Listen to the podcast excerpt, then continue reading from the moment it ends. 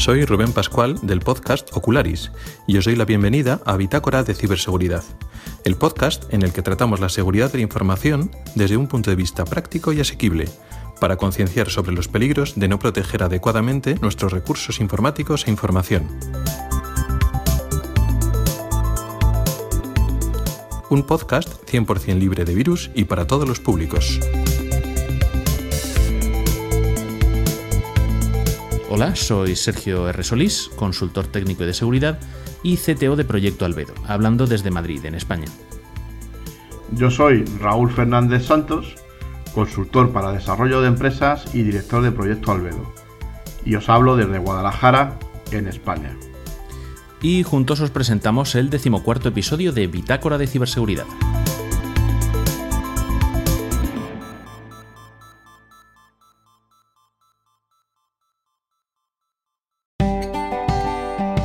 Bitácora de Ciberseguridad. Un programa de AV Podcast. Para afrontar con garantías los peligros de Internet. AV Podcast. Tú eliges qué escuchar.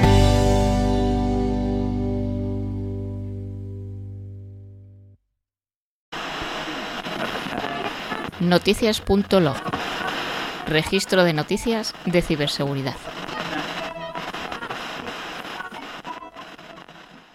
Pues hoy, eh, para empezar con las noticias, diremos que nos vamos a centrar en una sola, mm, para resumir un poquito qué ha ocurrido con el último ataque de ransomware que también salió en las noticias, no con tanta intensidad como WannaCry, pero que ha- también ha tenido su repercusión.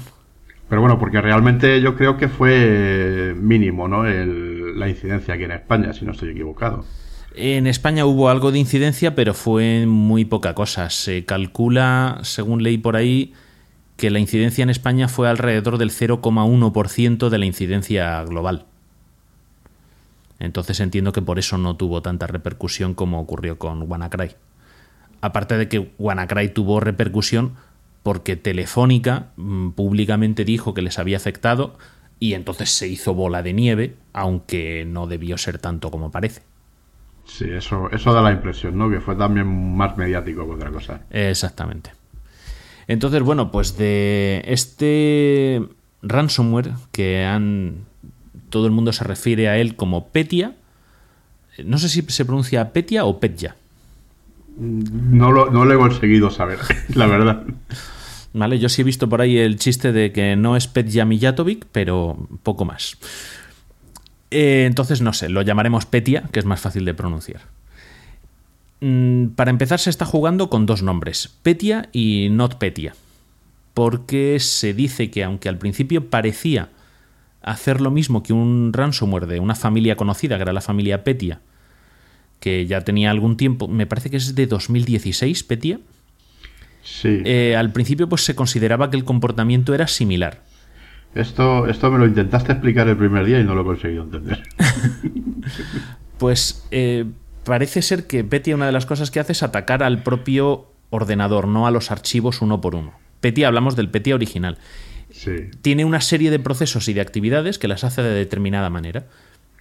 Entonces, en una primera instancia, este nuevo ataque se identificó con ese ataque de 2016 de Petya. Sí, pero por el patrón de ataque. de hecho, por el digamos, patrón de por ataque, la- por lo que hacía, por cómo lo presentaba, mm, alguien ah, en una primera instancia vio muchas similaridades.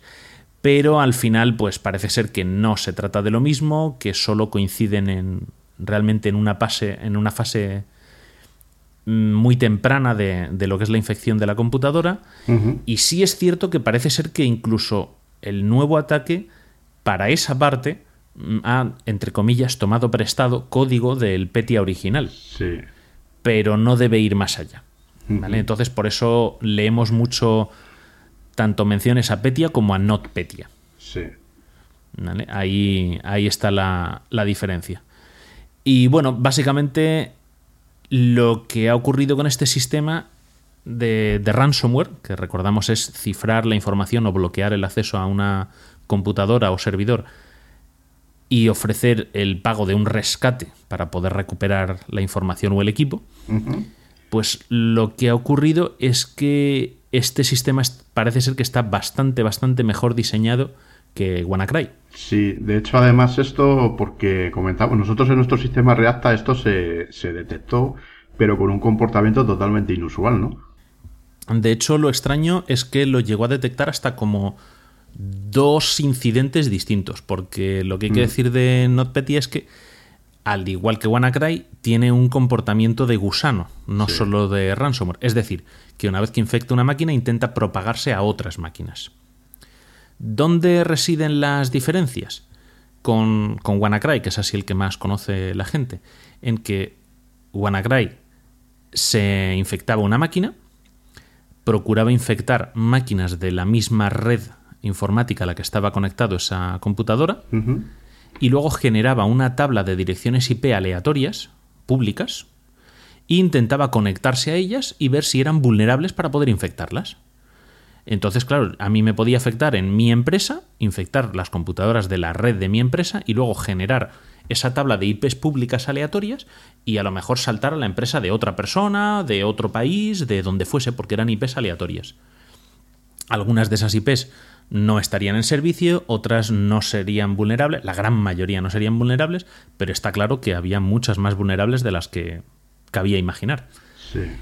Lo que ocurre con Petya es que esa propagación a modo de gusano la hace solo en la red local. Es decir, que cuando Petya llega a una computadora de una empresa, se propaga por las computadoras de esa empresa. Entonces, claro, la duda que saltó es, bueno, ¿y cómo ha llegado allí?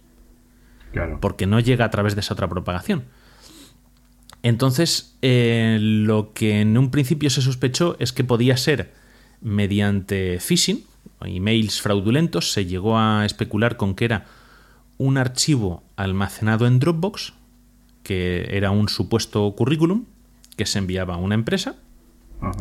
Con un email, con un enlace a Dropbox, se descargaban el, el archivo y él, eh, al abrir el archivo, tenía en- con las macros, tenía un malware embebido, aprovechaba una vulnerabilidad de Microsoft Office y infectaba esa primera computadora. O sea que esto y, eh, nos encontramos con un vector de ataque clásico. Sí, aunque parece ser que esta idea ha sido desechada, esta del phishing, Sí. por otra que es bastante más avanzada y que llega a pensar, lleva a pensar en tema de ataques a APT, de amenaza persistente avanzada.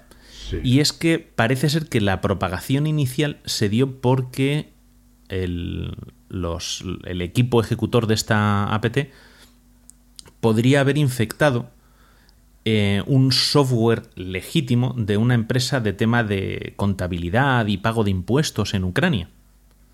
Entonces lo infectó en el servidor, incluyó el malware dentro de, la, de un parche de actualización Sí, yo, legítimo. sí, yo lo que lo que he leído es que es que se eh, es que en definitiva pudieron conseguir introducir el virus dentro de una de las actualizaciones legítimas de ese software.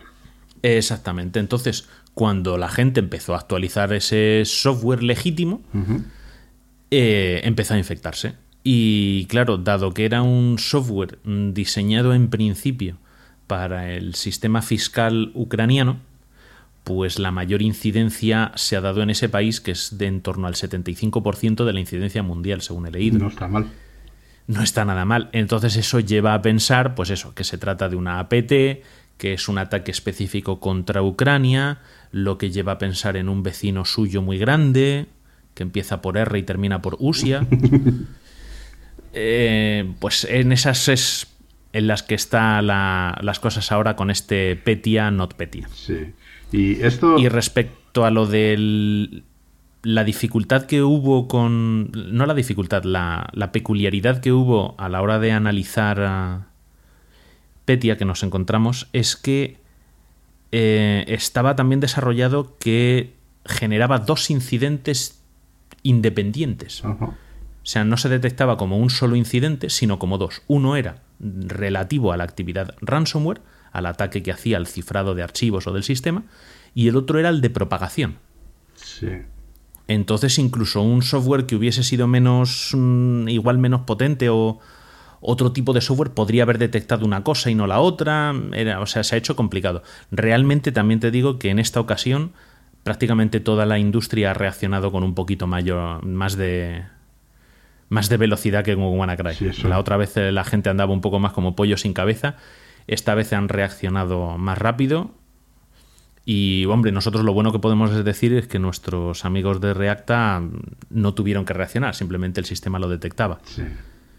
Y otra peculiaridad del sistema, ma- de, de- de este ransomware, ya por, por rematar así la parte técnica, es que actuaba de forma distinta en función del tipo de víctima al que afectase. No es lo mismo que afectase a una computadora X cualquiera, ¿no? La tuya de tu Sí. casa, que afectase a una computadora gestionada por un eh, controlador de dominio de un Active Directory de Windows. Qué curioso, ¿no? Entonces, en función de los privilegios, claro, parece ser que primero, la propagación estaba diseñada para actuar en entornos con Active Directory. Mm, precisamente porque eso es lo que te vas a encontrar más en una empresa o en una administración pública que en un, que en un entorno privado.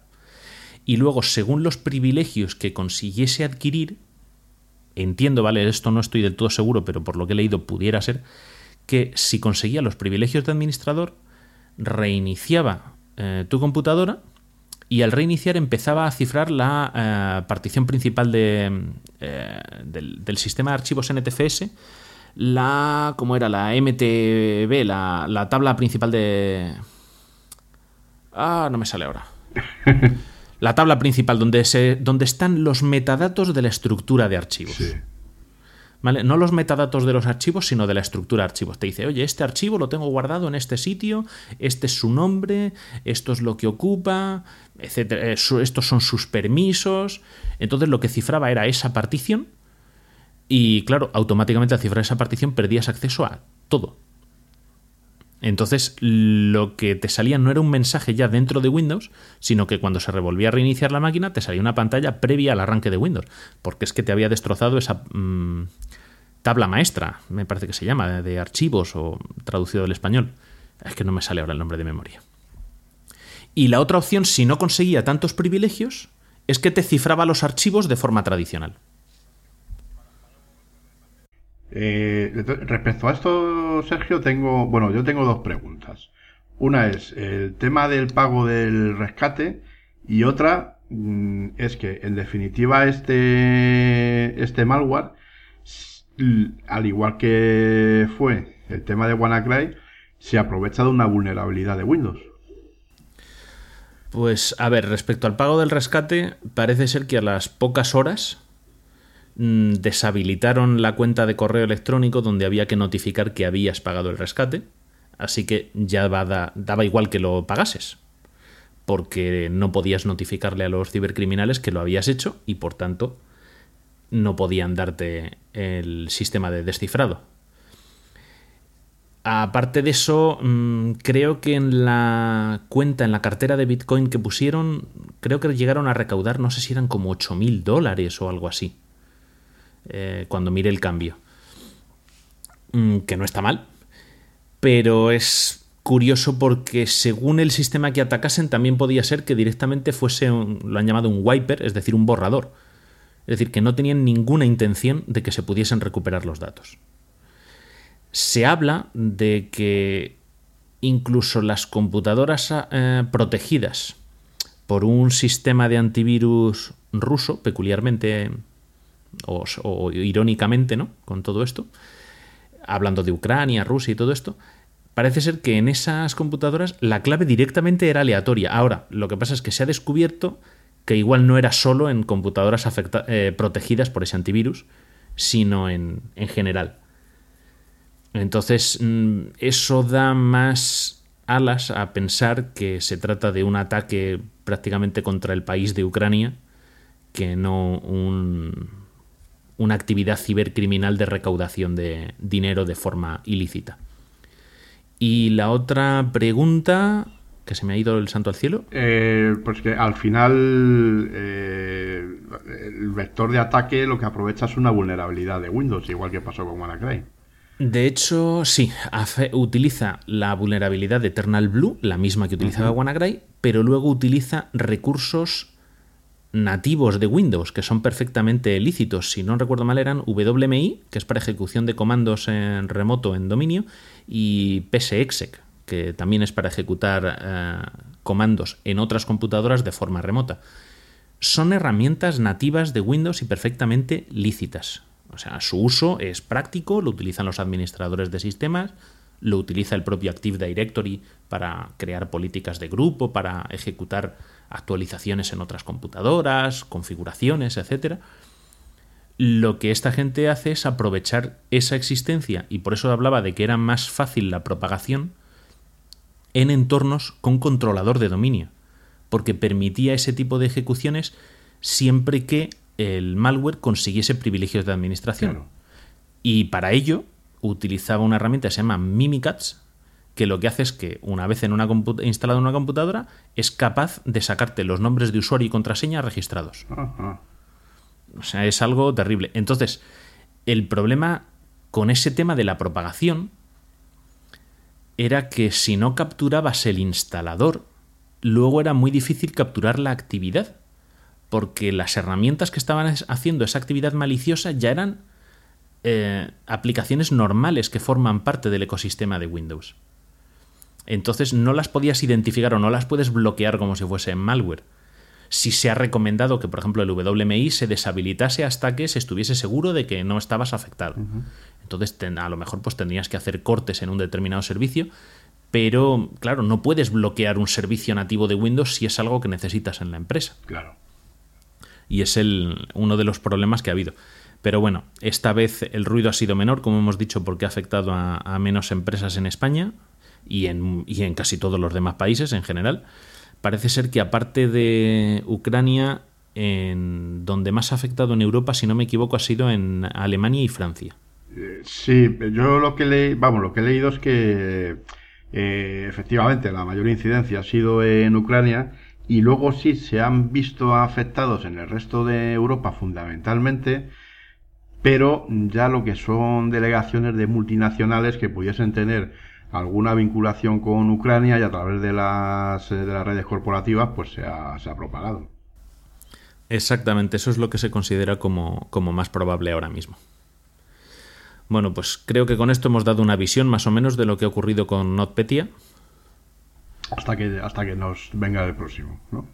Hasta que nos venga el próximo, porque hay que decir, ya agregando a la noticia, que te recuerdas que con, con Andreu y con Pedro hablamos de que The Shadow Brokers ah, iba a sacar un servicio de suscripción, de membership site, para comprar eh, mes a mes o, no sé en qué periodos los exploits y malwares que supuestamente habían robado de la NSA, la CIA, ¿sabes? Para comprarlos por lotes.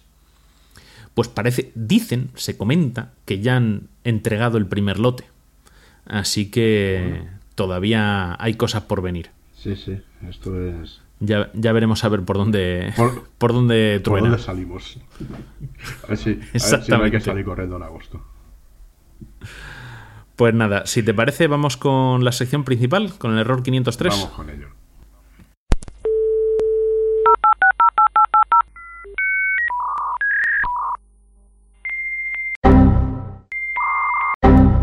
Error 503. Servicio no disponible. Bueno, pues entonces vamos a ir con el error 503, en el que vamos a hablar de, fraude bancario. Vamos a hablar de fraude bancario desde el punto de vista del usuario y desde el punto de vista corporativo de los bancos y entidades financieras. Esto es importante porque además ahora en verano pues utilizamos ya también más los medios de pago, tarjetas de crédito y estamos más conectados a través de los teléfonos móviles o de otros dispositivos, no prestamos la misma atención a lo mejor que prestamos normalmente y bueno, como veremos estamos expuestos a, una serie de, peligros que bueno, con, unas mínimas medidas de seguridad y aplicando el sentido común como decimos siempre, pues bueno, se pueden minimizar. Así que el tema de la parte de usuario no lo va a contar Sergio. Bueno, pues mm, para la parte usuario lo he preparado así un poquito por partes, ¿no? Las cosas que nos pueden afectar en el tema de, eh, pues eso, el cibercrimen y nuestras finanzas. Y el clásico entre los clásicos para empezar es el phishing bancario, que consiste en que, bueno, recibimos un email que supuestamente es de nuestro banco o de otro banco, porque lo mandan así un poquito al tuntún por si cuela. Sí. El principal objetivo de estos emails fraudulentos es suplantar la, la identidad de, un banco, ¿vale? su imagen corporativa, sus mensajes, su logotipo, la URL de su, la dirección de su correo electrónico y convencernos de que necesitan nuestras credenciales para una operación normalmente algo urgente, algo relacionado con pago de impuestos, con que nos van a bloquear la cuenta y no vamos a poder acceder a nuestro dinero, cosas por el estilo. Bueno, pues para detectar el, phishing lo primero a lo que tenemos que prestar atención es a la dirección del remitente de los correos que recibimos, sobre todo en el caso de que vengan de la compañía del gas, del agua y en el caso que nos ocupa hoy, en el de los bancos. Primero, si no es nuestro banco, directamente desechamos el email, nos da igual, mm, y más si nos están pidiendo información. Te pueden a lo mejor mandar un email si lo han conseguido de manera lícita eh, para ofrecerte un crédito, para que te abras una cuenta. Bueno, mm, pasamos del tema porque publicidad. Y si es de nuestro banco, lo primero es eso, es mirar, oye, el info arroba mibanco.es esa dirección hay que cerciorarse de que está correctamente escrita, de que no tiene trampas, de que no han sustituido un carácter por otro parecido. Parece ser que hay un clásico que es la O por un carácter en cirílico que a, a nuestra vista es sí. exactamente igual. La impresión es exactamente la misma. Entonces hay que tener sí, mucho cuidado con ese, con ese tipo de cosas. Eh, muy bueno, eh, Manuel, eh, Ciberpoli que incluiremos eh, sí, el enlace porque tiene un, tiene un escrito algo que está muy bien explicado sobre esto. Esto, ¿cómo lo llamaban? Eh, uh -huh. Typo squatting. Es como un intercambio. Erratas mm, sí. voluntarias, ¿no? Sí, pero que a la vista te confunde perfectamente. Exactamente. Otras veces no es ya que utilicen eh, caracteres de otro alfabeto, sino que se saltan una letra, te cambian una L por una I mayúscula, cosas por el estilo. Entonces hay que tener mucho cuidado con esas cosas. Después, en el cuerpo ya del email, hay que verificar los enlaces que incluye. De hecho, tenemos que tener en cuenta que muy rara vez los bancos incluyen enlaces dentro de su email, precisamente para evitar esto para evitar que nos resulte normal darle a un clic en el enlace.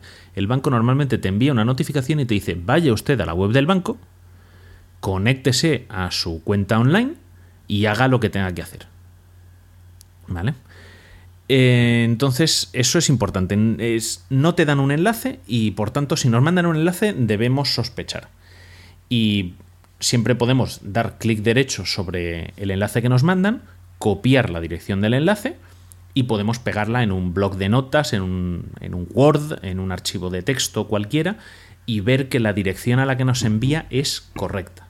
Si aún así tenemos dudas, pues lo que hacemos es ir al navegador e ir nosotros a la dirección del banco, no a la que nos han mandado por email, sino que ponemos la dirección del banco y buscamos esa sección a la que nos remitían en el email. Y eso va a ser siempre más seguro. Y luego, Mm, si pese a todo, oye, nos piden las credenciales, todo nos parece normal, mm, lo que sea, los bancos jamás, nunca, bajo ninguna circunstancia, te van a pedir tus credenciales. Nunca. O sea, y por correo electrónico, menos. Y otra cosa, los bancos también, raramente, o casi nunca, envían ficheros adjuntos a sus correos electrónicos. Es decir, no nos van a mandar una factura, no nos van a mandar un recibo, no suelen mandarlo por email así de forma esporádica, sino es una cosa a la que estamos suscritos. Oye, todos los meses, el día 31, me mandas el extracto de la tarjeta de crédito porque lo tengo solicitado. Bueno, lo que suelen hacer los bancos es que tú te conectas a tu cuenta online y ahí tienes una sección de mensajería o de comunicaciones o como cada banco la llame. Suele ir con el icono de un sobre. Y entonces ahí vas tú y tú te descargas los PDFs del extracto de la tarjeta, de los recibos, de las facturas, de lo que corresponda, de cambios en el contrato, pero no suelen mandarte eso por correo electrónico. Entonces, los bancos nunca envían o casi nunca envían adjuntos, si no es algo que sea periódico, regular, algo que se pueda convertir en una norma. Casi siempre todas sus comunicaciones van a ir a través de su propio portal web al que nos hemos acreditado con nuestro usuario y contraseña. Entonces, eso a tenerlo en cuenta. Eso respecto a los emails fraudulentos. Si pasamos después a las páginas los falsas. emails fraudulentos quería hacer yo un comentario. Eh, porque aparte del tema de los bancos, también puedes recibir eh, páginas eh, fraudulentas, que es un clásico también, por ejemplo, de las compañías eléctricas, Iberdrola, Endesa, la que tenga cada uno, o incluso de otro proveedor. De hecho, yo recibí hace un tiempo un email de Apple, ¿te acuerdas que te lo comenté? Donde además venían todos los clásicos que tú Sí. has comentado.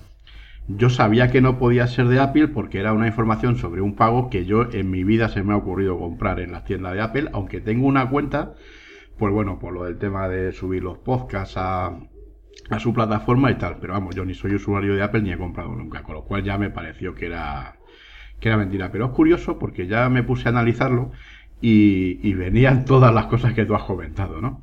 Eh, primero, un enlace donde te decía de que, bueno, que para verificar que tal, no sé qué, pinchases el enlace. Pero es que luego te insistía en otro párrafo sobre la necesidad de pinchar en el enlace porque tenías que pinchar en el enlace. Luego ya por último te venía una especie de instrucciones donde te venía un archivo adjunto donde te explicaban que si ab- abrías el archivo adjunto por eh, que tenías que ver la necesidad de pinchar en el enlace. Entonces claro, yo vi que la insistencia en el enlace era excesiva por además un tema que no tenía nada que ver conmigo, con lo cual era, era falso. Pero vamos, por lo demás, la estructura del email en sus primeros párrafos son exactamente igual a los que recibo normalmente de Apple. ¿eh? Sí, además Sí, cada sí. día se diseñan mejor todos estos correos, es muy fácil suplantar. Hubo una campaña famosa de, de ransomware, por ejemplo, que suplantaba a la compañía de correos en España, Sí, el correo postal. Y lo que pasa es que esa, la primera campaña que hicieron, eh, lo habían traducido con Google Translator o algo así el texto. Y claro, se notaba la legua a poco que leyeses el texto que no. Pero cada vez se lo trabajan más y se lo preparan más y parecen más reales. Entonces por eso hay que tener cuidado. Pero vamos, yo hace poco he visto uno de un banco que le mandaron a mi padre, que si no hacías el análisis de la dirección web era exactamente igual. Exactamente igual. Y te digo yo que, que no en el caso de mi padre, pero en el caso de gente que esté menos puesta en este tema, caes seguro tal y como estaba hecho ese, ese correo electrónico. No, la verdad es que es bastante, bastante complejo. Entonces, por eso, la- al final la, la cuestión es siempre sospechar y si tenemos dudas, vamos nosotros a nuestro navegador y escribimos la dirección de nuestro banco y nos registramos con nuestras credenciales y ahí hacemos lo que tenemos que hacer. Y si seguimos con dudas, levantamos el teléfono y llamamos a la oficina, que mm, no es que, no es que vivan demasiado bien en las oficinas, pero bueno, es su trabajo atendernos. Efectivamente. Entonces, bueno, la siguiente fase, lo que viene después de los emails, son las páginas web. Mm, ese enlace que nos han mandado por email, que también nos puede haber llegado por SMS o por otra página web en la que nos hemos metido, nos puede llevar a una página web fraudulenta. Esas páginas web fraudulentas lo que hacen es parecerse mucho, también igual que los emails, a la web original.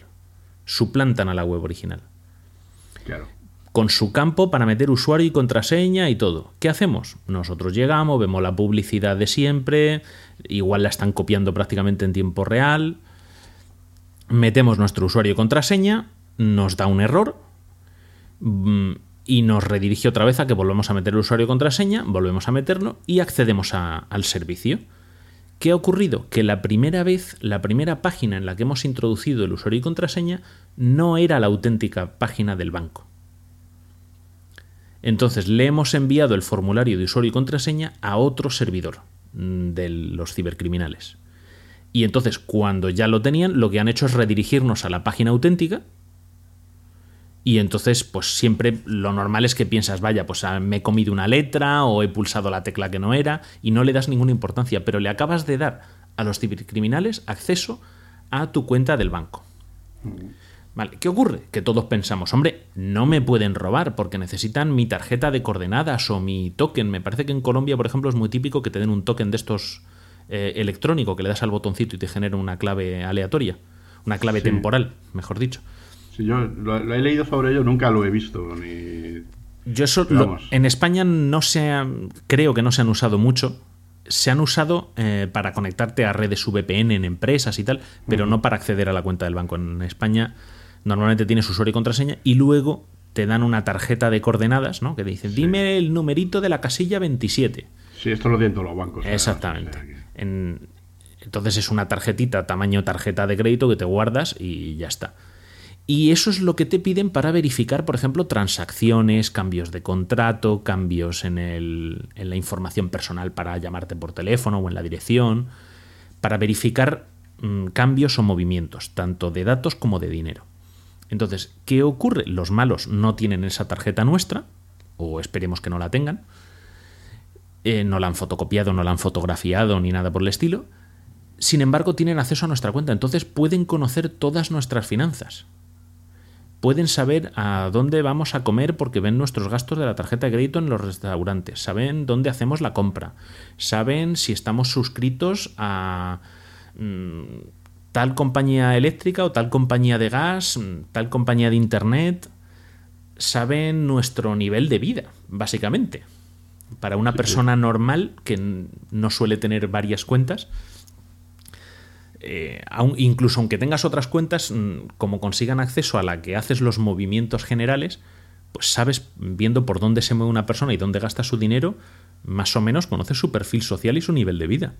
Sí, sí, deja. Entonces- que, que sí, en este caso, eh, lo que decimos siempre del rastro digital, lo que va dejando es un, es un rastro bancario, ¿no? Por de Exactamente. Entonces, a ver, nadie sabe más que nosotros que Hacienda, que sabe Claro. dónde gastamos cada céntimo. Pues imagínate que un cibercriminal es capaz de ver dónde gastas tú cada céntimo. No va a poder hacer una transferencia porque no tiene tu tarjeta de coordenadas o tu token electrónico, pero ya puede empezar a planificar otras cosas o puede empezar a buscar víctimas para otro tipo de crímenes. Sí. Y otro tipo de, pueden ser, esos crímenes pueden ser fraudes diseñados específicamente. Oye, vamos, pues mira, tenemos estos clientes que tienen mucho dinero y son clientes de tal compañía telefónica o de tal compañía tal.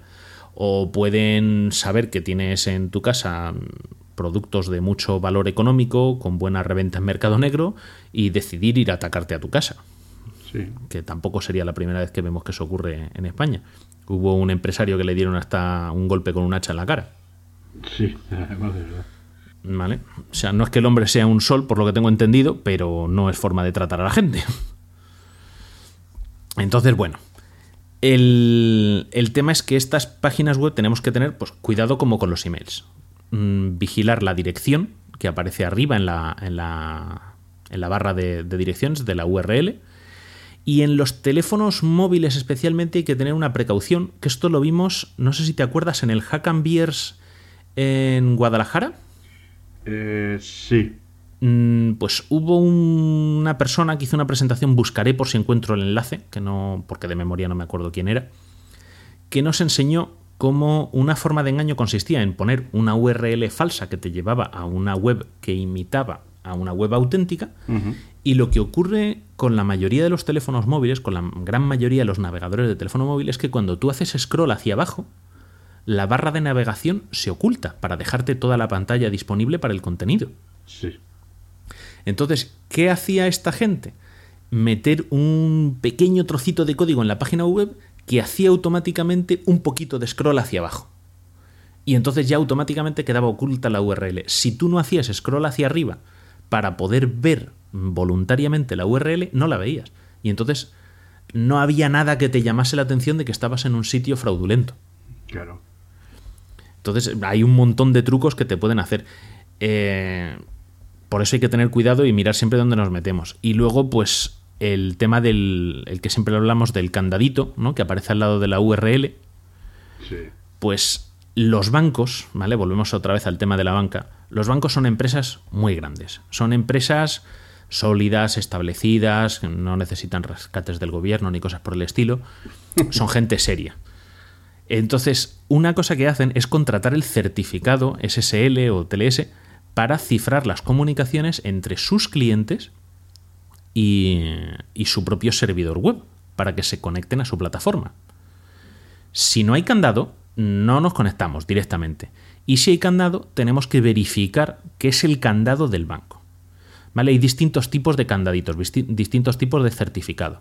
Y el de más alto nivel es, que lo tengo aquí apuntado, el que tiene validación ampliada. Validación ampliada es que la empresa que le da ese certificado de cifrado al banco habla con gente del banco, le pide los documentos al banco de constitución de la empresa, de dónde están domiciliados, o sea, pide una serie de, de documentación para verificar que esa empresa existe y que ese banco es quien dice ser. Eso lo puede hacer cualquiera, este certificado lo puede hacer cualquiera, eh, suele costar 400, 500 euros al año. O sea, para una gran empresa no es nada del otro mundo. ¿Vale? Y es una cosa necesaria porque lo que ocurre en esos casos es que la mayor parte de los navegadores, al lado del candadito, en vez de ponerte solo un candadito, te ponen el candadito y el nombre de la empresa propietaria de ese candadito. Y entonces con eso podemos verificar que es auténtico. Siempre pues podemos acceder a la información, podemos eh, abrir en el navegador y ver el certificado y nos dan los datos de la empresa, nos da su CIF, su domicilio fiscal, en Chrome, por poner el ejemplo, es eh, uno de los navegadores que hay un poquito más retorcido para, para acceder a ver el contenido del certificado. Entonces, si te parece, lo que voy a hacer es grabar un pequeño vídeo, Sí, ¿vale? Por no contarlo aquí ahora y hacerlo complejo, y lo ponemos en el post del programa. me parece muy bien, sí.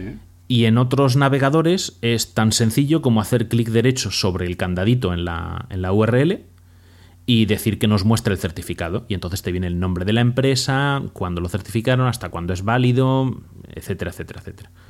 Entonces eso, no nos fiemos. Si nos conectamos a un banco y no viene el nombre del banco en el certificado, eh, no es de fiar, porque un certificado de SSL lo puede hacer cualquiera y es válido y la comunicación va a ser cifrada. Lo que pasa es que va a ser cifrada con un servidor que no es el de nuestro banco. Claro. Y ese sí es un verdadero problema. Y luego, bueno, pues ya hemos visto los emails, hemos visto el tema de las páginas web y nos quedan los teléfonos móviles. Tan utilizados Que- en estas fechas. Tan utilizados en estas fechas que vas a estar fuera, que estás 15 días de vacaciones, un mes, una semana, depende las posibilidades de cada cual, pero estás fuera, oye, que te he hecho esta transferencia, te conectas con el móvil, lo miras desde la wifi de la hamburguesería, porque no hay seguridad ninguna y no vamos a gastar los datos del 3G, entonces pues bueno, hay que tener muchas precauciones. Para empezar, si te vas a conectar al banco, no utilices wifi, gástate los datos que para algo los estás pagando porque sobre todo si no estás en la red de tu casa, no sabes quién está en esa red y no sabes si pueden estar viendo a qué sitios te conectas. De hecho, muchas redes públicas su objetivo es monitorizar el tráfico y te lo dicen, que es para luego dar publicidad, etcétera, en aeropuertos, en centros comerciales. Entonces hay que tener cuidado y, hombre, yo recomiendo que si te vas a conectar al banco, apaga el wifi del teléfono y conéctate por 3G. Pues sí, además es Que- que las aplicaciones de este tipo gastan muy pocos datos. Mm, O sea, no merece la pena el andar eh, con redes inseguras. Normalmente, eh, para, para este tipo de, utilizar este tipo de, de aplicaciones bancarias o de, o de otro tipo, pues no sé, de la compañía de la luz, de tu propia compañía de teléfono móvil, mm, la verdad es que las aplicaciones suelen estar diseñadas para consumir muy pocos datos, con lo cual no merece la pena estar tirando de redes, de redes wifi públicas. A ver, aquí lo que consume datos es sobre todo el Instagram, o sea, de manera pantegrónica. Sí, por, claro, es fotografía y vídeo. Sí, sí, o sea, Entonces, en las aplicaciones bancarias, la- el mayor gasto de datos va a ser el banner de publicidad de que contrates el nuevo seguro de vida, el nuevo depósito que te va a hacer multimillonario en un año. Pero vamos, que son cuatro banners y ya está. Los datos tuyos de tus movimientos es texto. Entonces no consume prácticamente nada. Entonces, pues eso, siempre recomendar. ¿Te pueden espiar desde la compañía de teléfonos? Sí, pero si te espían desde la compañía de teléfonos, eh, igual te tienes que plantear otra serie de cuestiones, porque probablemente o es un organismo jurídico policial o estamos ya hablando de que eres un objetivo de altísimo nivel y se está montando un, un artefacto de ataque excesivamente complejo contra ti. ¿Vale? Entonces igual tus preocupaciones deberían ser otras, no si te conectas a la wifi pública o si gastas tus datos. pues sí. Entonces, bueno, aparte del tema de usar o no las redes wifi públicas, que como digo, en principio, pues puede ser tan simple la información que estén dando como de qué banco eres cliente. A lo mejor no saca nada, nada más, pero ya estás dando información. ¿Vale? Que luego puede servir para engañarte de otras maneras. ¿Y qué es lo siguiente que hay en peligro? Pues que parece ser que hay muchas aplicaciones eh, para smartphone que lo que sirven es para robarte credenciales, para manipular tu aplicación auténtica del banco, la legítima. Mm, se cuelan en, en, las tiendas de aplicaciones, principalmente suelen llegar a tiendas que no son las oficiales y casi todas estas aplicaciones, pues por desgracia, están para la plataforma mayoritaria que es Android. Sí. Por, por el gran tamaño que tiene. Entonces, el problema que tiene, o sea, la gran ventaja de Android, que es la, gran modularidad y, facilidad de configuración que tiene, también permite que, pues eso, que haya más opciones para el software malicioso. Y una de las cosas que puede haber es una aplicación maliciosa espiando lo que haces con una aplicación legítima, como puede ser la de tu banco. Sí. Y parece ser que es una de, de las actividades de malware bancario que más se está dando.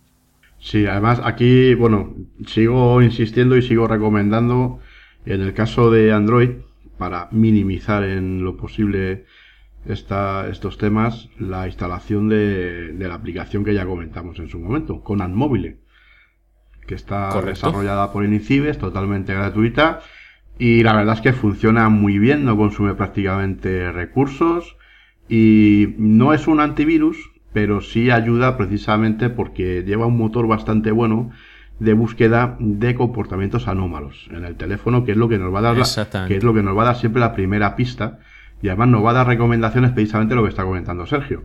Si nos conectamos a una red insegura, si tenemos alguna aplicación con permisos potencialmente inseguros, también nos va, nos va a alertar sobre ello. O sea, está bastante bien.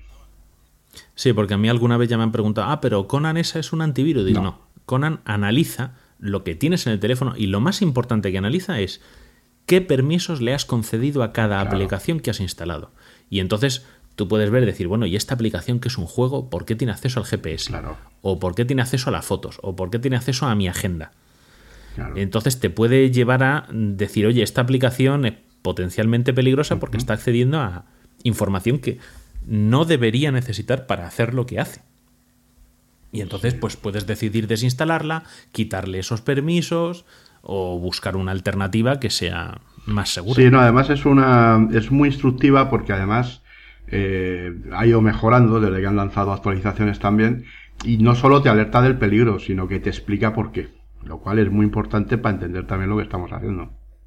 Sí, es una aplicación muy educativa. Volveremos a dejar el enlace. Repetimos, se llama Conan Mobile. Conan, como suena, C-O-N-A-N.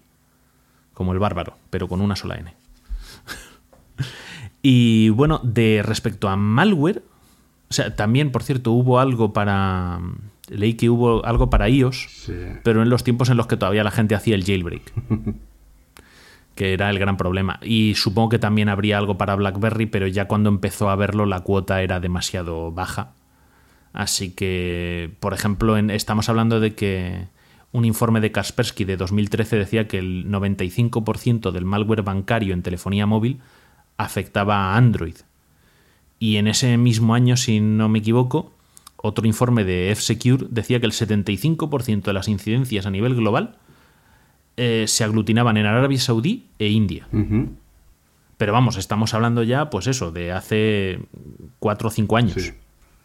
Entonces no debemos bajar la guardia en, ningún momento. Y lo dicho, por último, el último malware así que voy a comentar un poquito más directo es eh, lo que llaman RAM Scrapper se puede utilizar para más cosas. Eh, RAM Scrapper lo que hace es buscar entre la memoria RAM. ¿Qué hay en la memoria RAM de un equipo? Para extraer información. Pues los hay de estos RAM Scrapper que están diseñados para instalarse en, los TPVs de los negocios. ¿Vale? Entonces, al infectar el, ordenador de venta ¿no? de, un negocio, de una tienda, de un restaurante, de, de lo que sea, lo que hace es, cuando pasamos la tarjeta de crédito, hay datos que se tienen que descifrar. En la tarjeta van chip cifrados en el chip. Y, y los tiene que descifrar para poder saber pues, en- con qué banco trabajamos, cómo comunicarse. Hay algunos datos que se descifran. Y esos datos se descifran, pasan por la memoria RAM del equipo para poder establecer las comunicaciones, tanto con la tarjeta como con el banco en remoto, una serie de, cuestiones técnicas. Pero hay un momento en el que la información, para poder ser útil, tiene que estar descifrada. Y está descifrada en la memoria RAM. Entonces estos RAM scrappers lo que hacen es recopilar esa información de transacciones económicas de la memoria RAM del equipo que han infectado. Y al final es lo que hablábamos. mm, La información financiera vale dinero y bien aglutinada, pues tiene muchos tipos de compradores con objetivos muy diversos.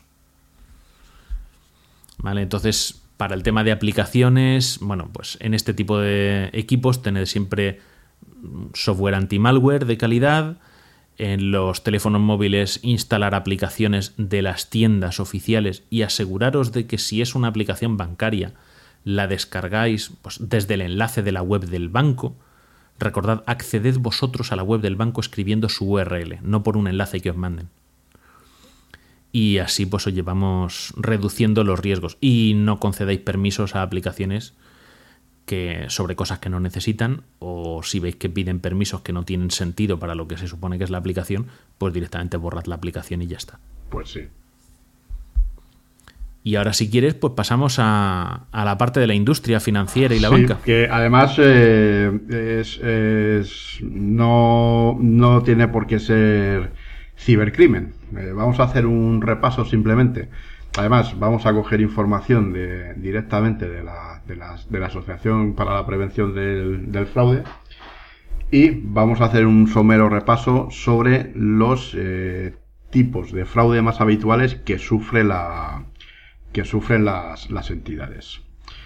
Pudiste hace poco estar, ¿no? En una presentación de esta asociación. Sí, estuve en, la, en una rueda de prensa que, que dieron, pues eso, precisamente para hablar sobre un informe que han sacado sobre tendencias de fraude y, bueno, la visión del fraude desde la perspectiva de la Asociación Española de Empresas contra el Fraude, que está bastante, está bastante interesante.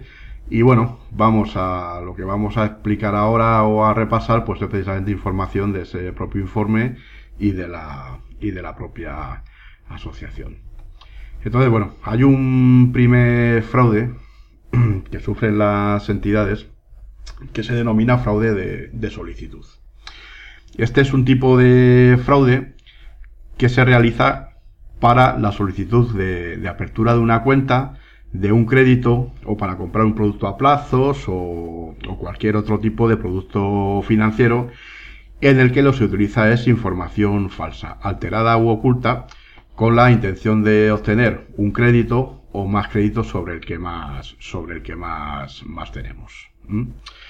Eh, no es un tipo de fraude que suponga robo de datos ni suplantación de identidad, que es el que vamos a ver a continuación, sino que, bueno, es el clásico de toda la vida, que es intentar falsear datos para que la entidad pues, pues te pueda dar dinero porque lo necesitas. Y, y ya está. En este caso, podemos decir que la vulnerabilidad de la entidad financiera o del banco está en un fallo de procedimiento, de no Sí. verificar apropiadamente esa Claro, como información. vemos, este es, el, este es el fraude de toda la vida, ¿vale? Que más sufren las entidades financieras. Pero con, Sí, el de yo voy con tu DNI y pido un crédito, pero Claro, para mí. eh, ¿Qué pasa? Que esto ha avanzado, por lo que tú has explicado antes. Porque ¿qué pasa? Que ahora mediante ingeniería social nos pueden robar los datos y alguien puede ir en nuestro nombre, como ya veremos, a pedir, a pedir, eh, a pedir crédito o, simplemente pues a, que aportar solvencia. Eh, entonces, pues lo que hemos comentado, se produce lo que es el fraude de identidad.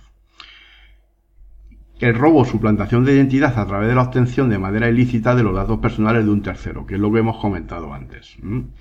Esto se utiliza para obtener un beneficio económico o llevar a cabo actividades delictivas en nombre de otra persona. Es decir, fraude de solicitud sería cuando me invento los datos para engañar al banco y fraude de identidad es cuando encima le cargo el marrón a otra identidad Claro, el real. fraude de identidad es un fraude de solicitud, pero con datos robados de otra, de otra persona o de otra entidad. Entonces, eh, lo que el defraudador puede con los datos de otra persona es utilizar los datos para crear lo que se llama un duplicado perfecto. O utilizar únicamente algunos de los datos y alterar o manipular otros en función de su conveniencia. Pues cambiando el número de teléfono, dirección o cualquier otro que sea de, de conveniencia. Sí, para evitar que encima el suplantado ni siquiera se Sí, esto hay una modalidad de esto que además está ahora en las investigaciones muchas veces que vemos en televisión y tal está saliendo eh, que hay casos en los que realmente no se roban los datos sino que hay una tercera persona que se presta o presta su identidad a cambio de una compensación económica para conseguir este este este este objetivo ¿Mm? Sí, un tipo de Sí, mula. pero eh, ahora mismo la tendencia es a, a los, a los datos, lo que decimos siempre.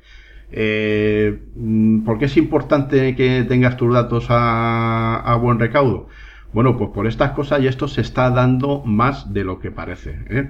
Esto yo ya he leído, además conozco una persona que le ha pasado hace poco, donde de repente le llama a una entidad de estas de recobro de créditos y resulta que le están pidiendo cuentas de un crédito que no está pagando las cuotas y resulta que él no ha pedido nada ni nada y bueno, es bastante complicado porque hay que presentar una denuncia, tiene que comprobar la policía, eh, las fuerzas de seguridad que realmente ha sufrido una suplantación y que te han robado los datos.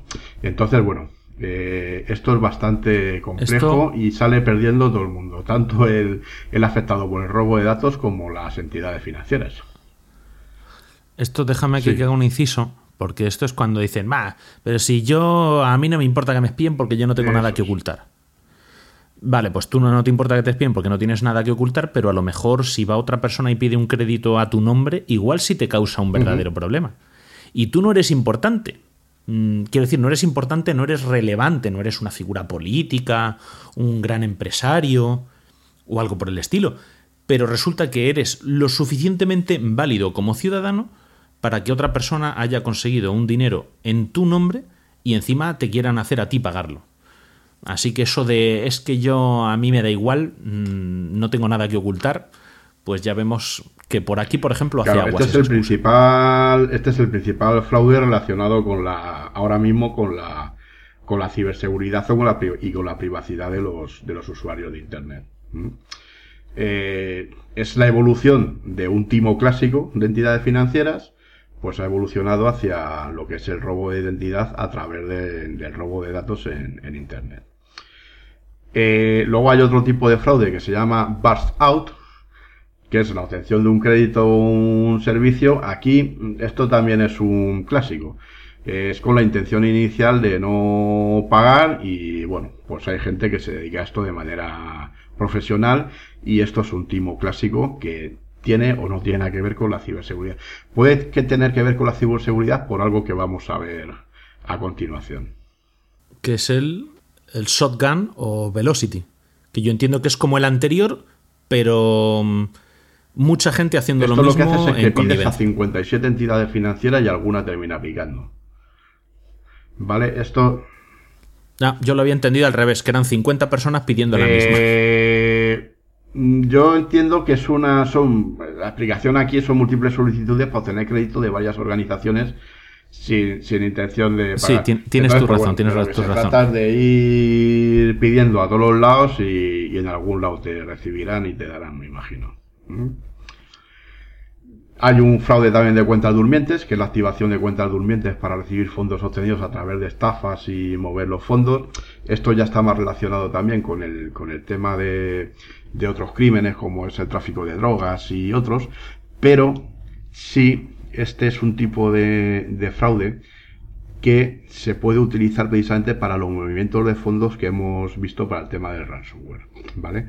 Porque esto de lo que se trata es de la creación de un comportamiento crediticio bueno para incrementar activos y gastarlos de forma rápida sin intención de, de, pagar servicios que está conocido como long term fraud. Esto es ingeniería financiera. Exactamente, en este caso lo que estamos haciendo es crear cuentas darlas de alta, lícitas, legales, Claro. con datos válidos. Mm, registramos algún recibo, lo desregistramos, pequeños movimientos, dejamos un pequeño depósito, o sea, una cuenta normal, con una actividad normal, que en un momento dado podemos utilizar para una actividad criminal. Efectivamente. Esto ya es- Y lo que pasa es que la, la- la actividad criminal, pues como decimos, la hacemos rápido. Ingresamos, sacamos, cerramos la cuenta y aquí paz y después Claro. gloria. Hay otro relacionado con este, que es el papel pelota, que esto es un clásico también, que son, Pues este no lo he entendido yo muy son bien. casos de autofinanciación o circulación de deuda entre clientes, empresas o sindicatos de crimen vinculados. Eh, esto también es ingeniería financiera. Esto es lo que vemos eh, muchas veces en las tramas estas que se investiga, sobre todo de fraude entre políticos y tal, que vemos que, que la complicación en las investigaciones está en que hay un montón de, de entidades eh, interpuestas que van haciendo, eh, que lo que hacen es haciendo movimientos entre ellas para ir ocultando, para blanquear dinero y a la vez, pues, eh, crear una trama tan compleja que realmente terminas perdiendo de vista el, el origen del dinero y hace casi imposible, pues, rastrear el, el- el origen. Y esto, lo que se abusa vale. de las debilidades de las organizaciones financieras en productos como líneas de crédito, pagarés y cheques. Es decir, lo que hacen es que blanquean dinero a, la- a través de la contratación de productos lícitos de las entidades financieras. ¿Vale? Esto ya se le está poniendo coto.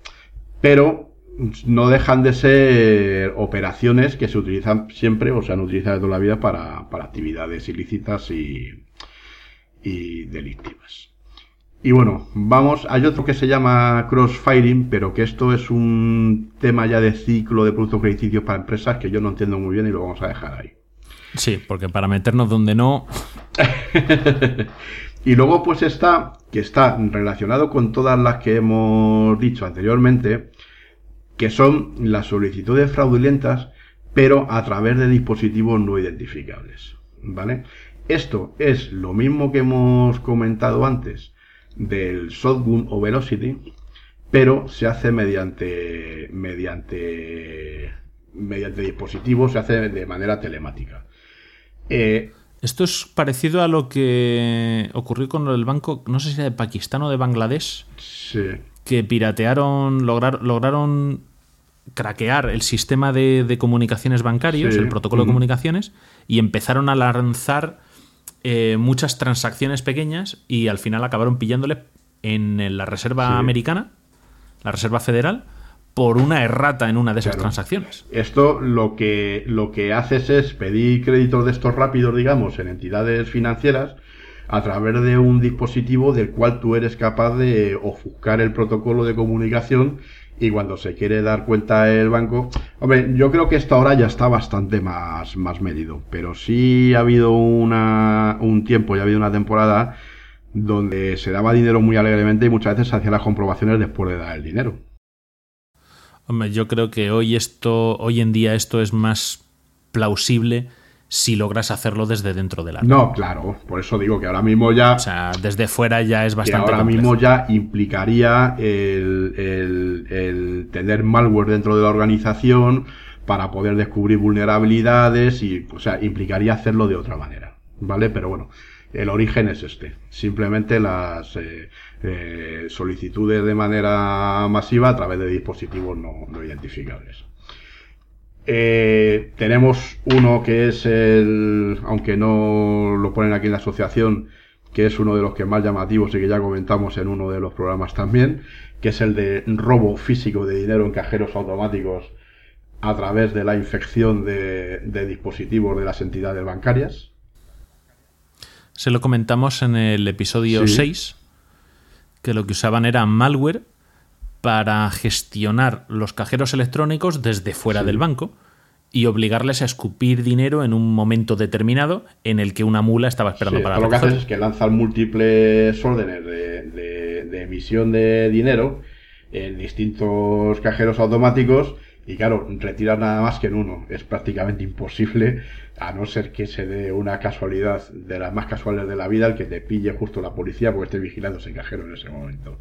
Esto además, eh, porque bueno, eh, miré ayer precisamente para actualizar el tema de lo que vamos a grabar hoy y esto sigue todavía a día de hoy en marcha. O sea, ni les han pillado ni, ni nada y se siguen produciendo ¿eh? estos, estos robos. Luego hay un, hay un tipo de fraude por la forma de hacerlo que afecta tanto a empresas y, bueno, obviamente puede afectar a la banca, que se llama fraude del salami.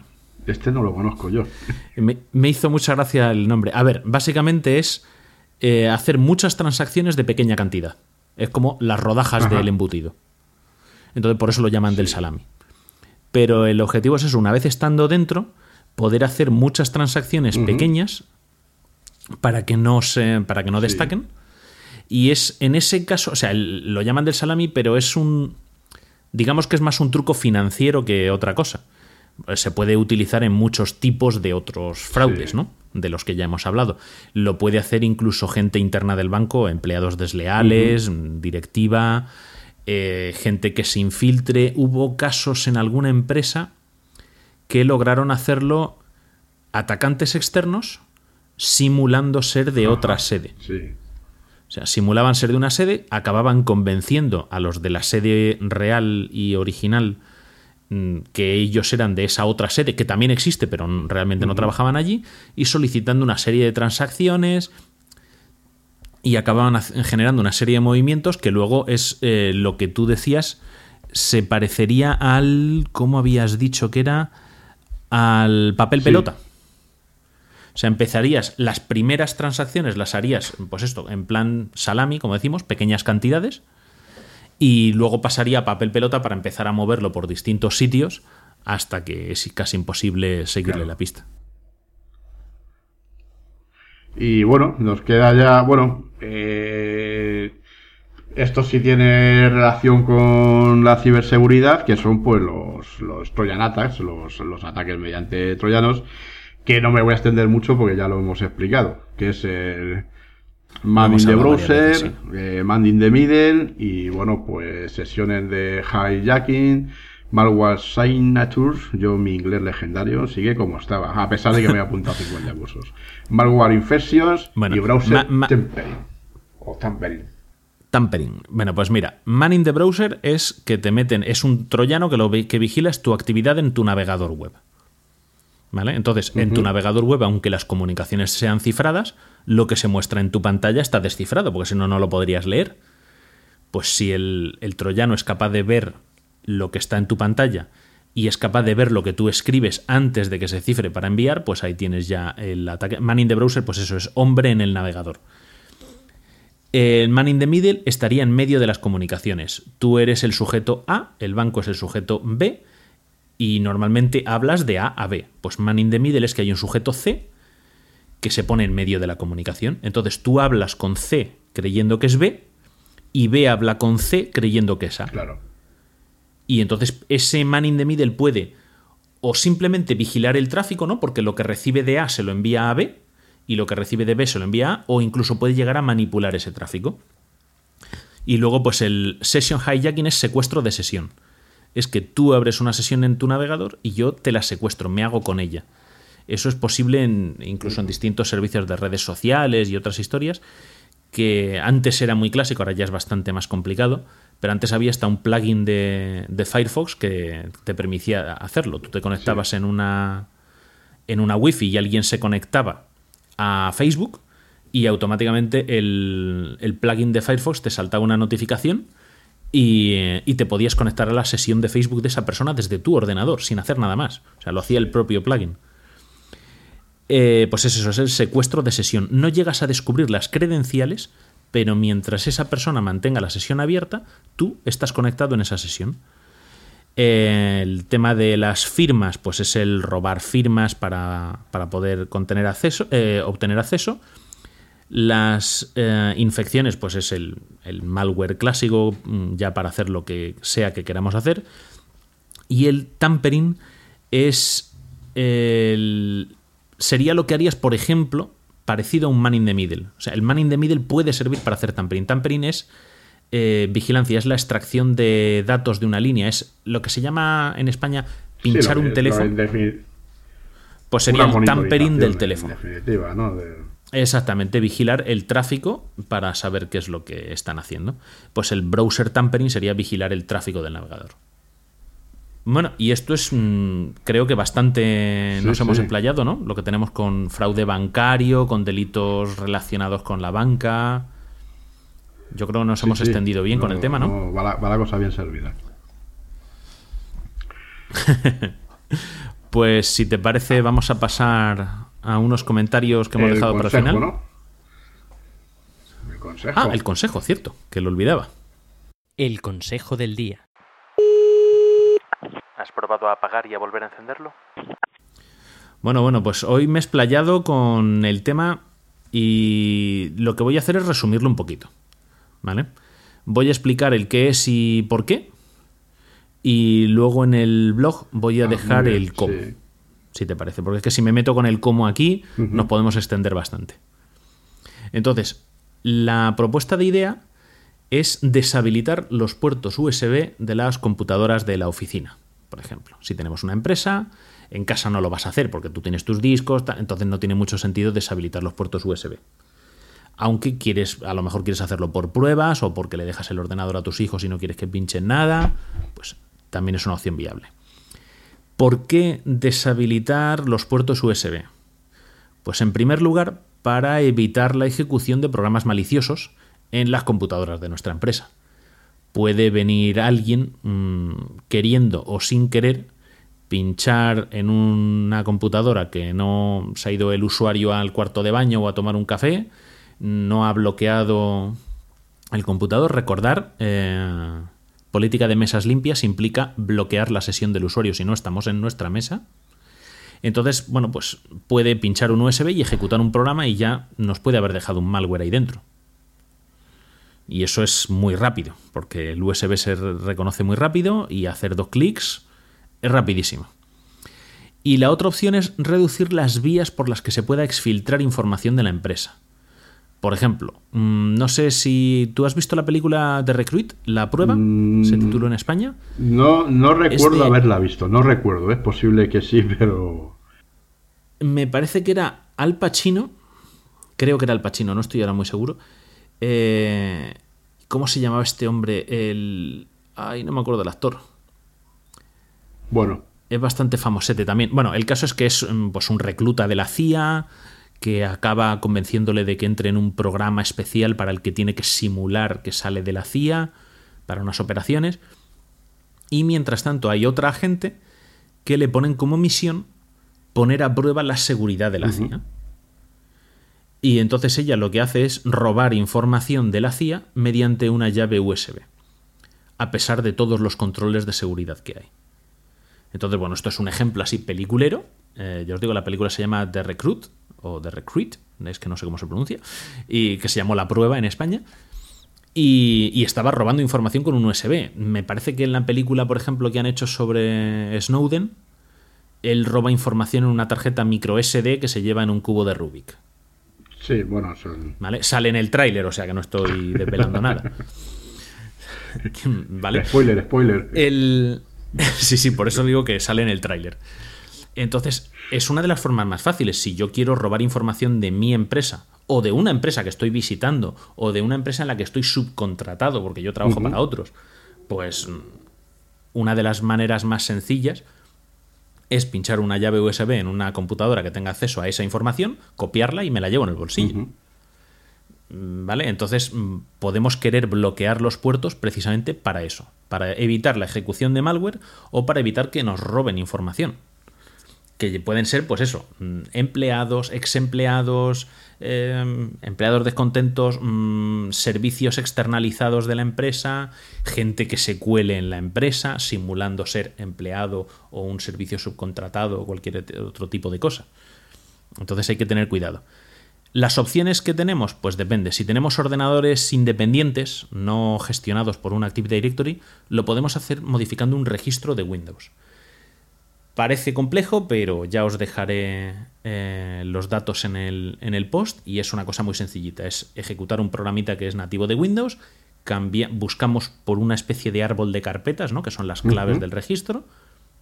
Hay una concreta que es, eh, la voy a decir para que no se quede con la duda, es en eh, Machine, Local Machine, System, Current Control Set, Services, USB Store. Ahí dentro hay una clave que se llama eh, eh, es- Start. Se llama Start, me parece. Mira, resulta que no la he apuntado. Se llama. ah, sí, Start, la tengo aquí apuntada. El- tiene el valor por defecto normalmente 3.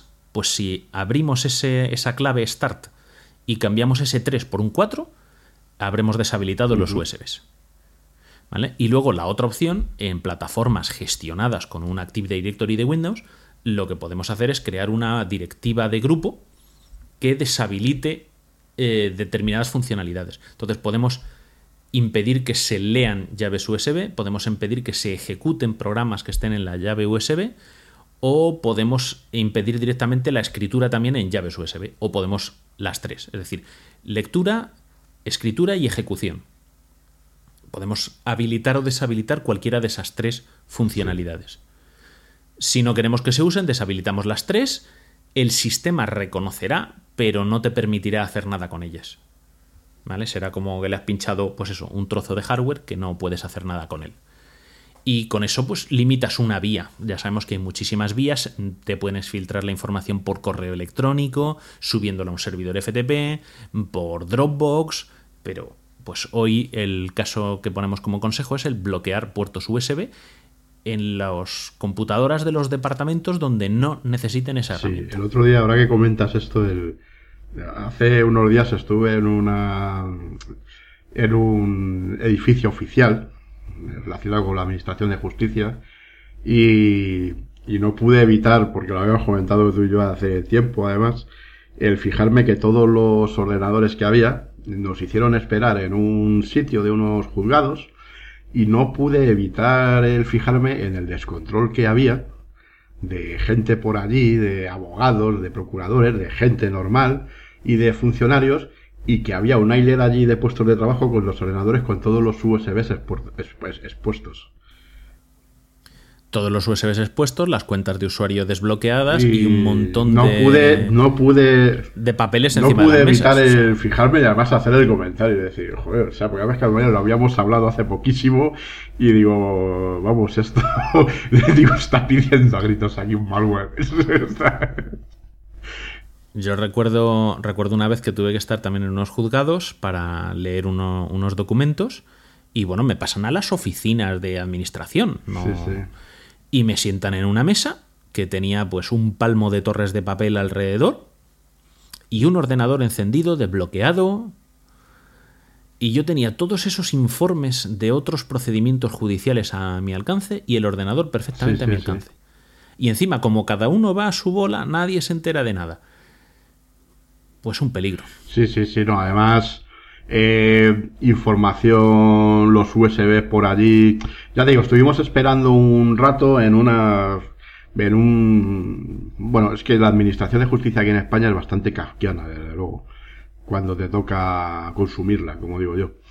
Y, y una de las cosas que me di cuenta es la cantidad de dispositivos USB que se manejaban de manera descontrolada. Dame. Ah, sí, supongo que para pasarse las cosas de dame el otro, expediente, sí. dame no sé qué, toma aquí en este. Espera, me lo he olvidado, toma, te dejo yo este que tengo aquí y tal. Mm, Yo eh, eh, en 15 minutos aluciné bastante con el tema de la falta de seguridad en unos juzgados. Eh, sí, no, pero yo recuerdo una historia de unos juzgados, creo que era en Venecia, que para que nos demos cuenta, eh, se supone que allí era, entre comillas, tradición almacenar ciertos expedientes en un paso que está sobre uno de los canales de Venecia Sí. y que es muy bajito ese paso. Entonces, cuando hay inundaciones, esos expedientes desaparecen. Eh, eh, Ahí es donde almacenan, donde almacenan todo el material sensible de los políticos, ¿no? Eh, eso es lo que sugería la persona que lo comentaba. Dice, a ver si hay suerte, hay una inundación y aunque solo sea para recuperar luego, porque es increíble la cantidad de papel que se maneja todavía en los juzgados. Es- brutal. Sí. Y, y llevar toda esa información, no, porque es que es un procedimiento de 70.000 folios, de no sé cuánto. Miden la importancia de los juicios. Sí, es folios. verdad. A mí siempre me ha parecido una cosa sorprendente. Pero bueno, el caso es que tengamos cuidado, lo dicho, primero la política de mesas limpias, que implica cerrar sesión o bloquearla por lo menos. Y los USBs, si consideramos que en determinados departamentos o ordenadores no son necesarios para eh, dispositivos de almacenamiento, obviamente pueden ser necesarios para el ratón, para el teclado, para una webcam, para lo que corresponda, pero si es necesario deshabilitarlos para dispositivos de almacenamiento externos, para evitar o que introduzcan cosas o que extraigan cosas. Y con esto creo que el consejo queda hecho, con lo que lo complementemos Sí, lo- lo- luego en el, luego ya en el se post. hace un post y daremos el enlace también a un, a un vídeo que quieres hacer sobre esto también, ¿no? Has comentado. Ah, una, una cosita muy sencillita mm, mostrando la- las distintas ventanas a las que hay que acceder para, para activar esa, esa política de grupo. Directiva de grupo, perdón. Pues ya nos toca despedirnos y comentar algunas cositas, ¿no? En general.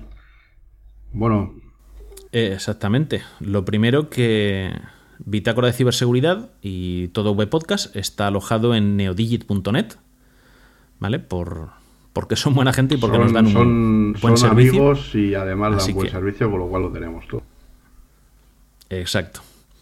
Y luego, pues, aprovechar esta ocasión, que es el primer eh, podcast que grabamos, desde la incorporación a la red de Rubén Pascual, que igual así por el nombre a alguno no le suena, pero lo que tenemos que decir de él es que es un médico especializado en oftalmología que dirige, graba y presenta Proyecto Ocularis, que es el primer podcast de carácter científico de AV Podcast. Y bueno, podéis encontrar todos sus datos de contacto y el feed para suscribiros en avpodcast.net ¿eh? barra Yo He escuchado algo. No he podido escuchar ni siquiera uno entero por falta de tiempo, pero la verdad es que está bastante. Está bastante bien y además. mm, Temas que en principio parecen que pueden ser un petardo, la verdad es que se pueden hacer de manera bastante didáctica y entretenida. ¿eh? Yo, yo me los he escuchado todos y doy fe de que, de que explica muy bien y muy clarito. Y luego es eso, es un podcast de. Bueno, no- oftalmología, a- no de optometría. Que yo era una cosa que no tenía muy ti- clara al principio. A ti y a mí nos ha llegado porque y- como vemos menos que un gato y eso los dos, pues claro, hemos dicho, joder, un oftalmólogo aquí en, en, en la red. Nos viene a salvarnos. Verdad, nos ha nos, nos ha venido a ver, y nunca mejor dicho. Y, y bueno, queremos comentar que el, si no me equivoco, 27, 28 y 29 de octubre eh, son las jornadas de podcasting, las conocidas JPod, en este caso las decimosegundas, y se celebran en la ciudad de Alicante. Y bueno, pues hay un fantástico grupo de personas que se prestaron voluntarias a, a organizar este evento que, que celebramos en España todos los años. Y bueno, lo primero, darles las gracias por, por la valentía de presentarse a organizar las JPod. Y lo segundo, bueno, este sábado pasado, día 1, celebraron una maratón de 12 horas de podcasting en directo. El objetivo era celebrar la inauguración de un crowdfunding para financiar esas JPod. Entonces, en las primeras horas del crowdfunding ya consiguieron su objetivo. De hecho, han alcanzado la segunda etapa de, de las metas que se habían propuesto. Y el, el proyecto sigue abierto, el crowdfunding sigue abierto por, me parece que hasta principios de agosto, la pri- no sé si hasta el Sí, día eran 40 horas. 10 de agosto probablemente, 40 días. 40 sí. días, perdona. Sí, lo que va a estar abierto y luego, bueno, está sujeto a más ampliaciones. Pero bueno, la verdad es que yo tengo que decir que dos cosas. Primero, que hay mucha gente que critica el tema de estas organizaciones de, de- de las de las JPod sin saber realmente el trabajo que hay detrás y que bueno mm, habrá cosas que sean más o menos criticables pero hay que decir que el conseguir el objetivo de la maratón prácticamente en el primer tercio pues ha sido un éxito desde luego que habla muy bien de, de cómo se ha organizado y de que al final las ideas que han implementado pues han llegado al público y demuestran su validez simplemente con eso, con los hechos. Exactamente. Entonces, bueno, aparte de invitar a, a todo el público que quiera asistir a Alicante, a las JPod, a, a conocernos a nosotros mismos, a cualquier otro podcast que escuchen que pueda estar por allí, a descubrir podcasts nuevos, a asistir a talleres, a charlas, a divertirnos, a pasar buen rato entre amigos, que invitamos a todo el mundo a asistir. La entrada es gratuita. ¿Vale? Y luego, si queréis participar en la, en la financiación de, de las JPod, eh, podéis hacerlo en Berkami, buscáis JPod, aunque dejaremos el enlace también en el post, buscáis JPOD en, en Berkami y aparece, son las JPod 17 de Alicante. Y, y podéis aportar vuestro granito de arena para que, para que crezcan y, y que podamos disfrutar todos de ellas. Y lo que tú has dicho, mmm, agradecer a los organizadores, el, pues eso, este voluntario esfuerzo de organizar las jornadas de podcasting y hacer extensivo ese agradecimiento a, las 11, a, las, a los organizadores de las 11 ediciones anteriores, uh -huh. que, que, sabemos que es un gran esfuerzo y, y, cada año sorprende, ¿no? Que sabiendo lo que le ha costado de trabajo a los de un año, pues el año siguiente siga habiendo gente que diga, bueno, pues yo sé que el año pasado sufriste organizándola, pero este año la organizo yo. Sí, yo creo además que, porque esto es gente que no se dedica solo a esto, esto es gente que tiene su trabajo, tiene su, tiene trabajo, su, afición, su vida, su familia, que es el podcasting, tiene su familia y se dedican de manera totalmente voluntaria y desinteresada a organizar este evento simplemente para que vayamos todos allí y nos dedicamos a charlar, a conocernos entre podcasters, que los podcasters y los oyentes también nos conozcamos y bueno, yo fundamentalmente también voy a beber cerveza. Estoy ya a ver si van mandando supuesto. los camiones. bueno, pues con este con esta bienvenida a Proyecto Ocularis y, y nuestro apoyo y agradecimiento a, a la organización de JPod, mmm, nos despedimos con los datos de contacto, Raúl. Pues sí. Recordando que nos podéis encontrar en ciberseguridad.avpodcast.net por Facebook en bitácora de ciberseguridad.com barra Facebook. En Twitter estamos en arroba vitaciber. Y en la página web para ver los posts de los programas y escuchar audios anteriores o buscar el feed en avpodcast.net barra ciberseguridad. Y recordar que desde hace un mes o así tenemos un canal en Telegram donde también podéis recibir noticias y curiosidades sobre este, sobre este mundo y lo podéis encontrar como bitácora de ciberseguridad en, en Telegram. Pues nada, con esto mm, yo creo que damos por cerrado el episodio y nos vemos el mes que viene. Pues sí, nos veremos. Un saludo. Un saludo. Gracias por escucharnos.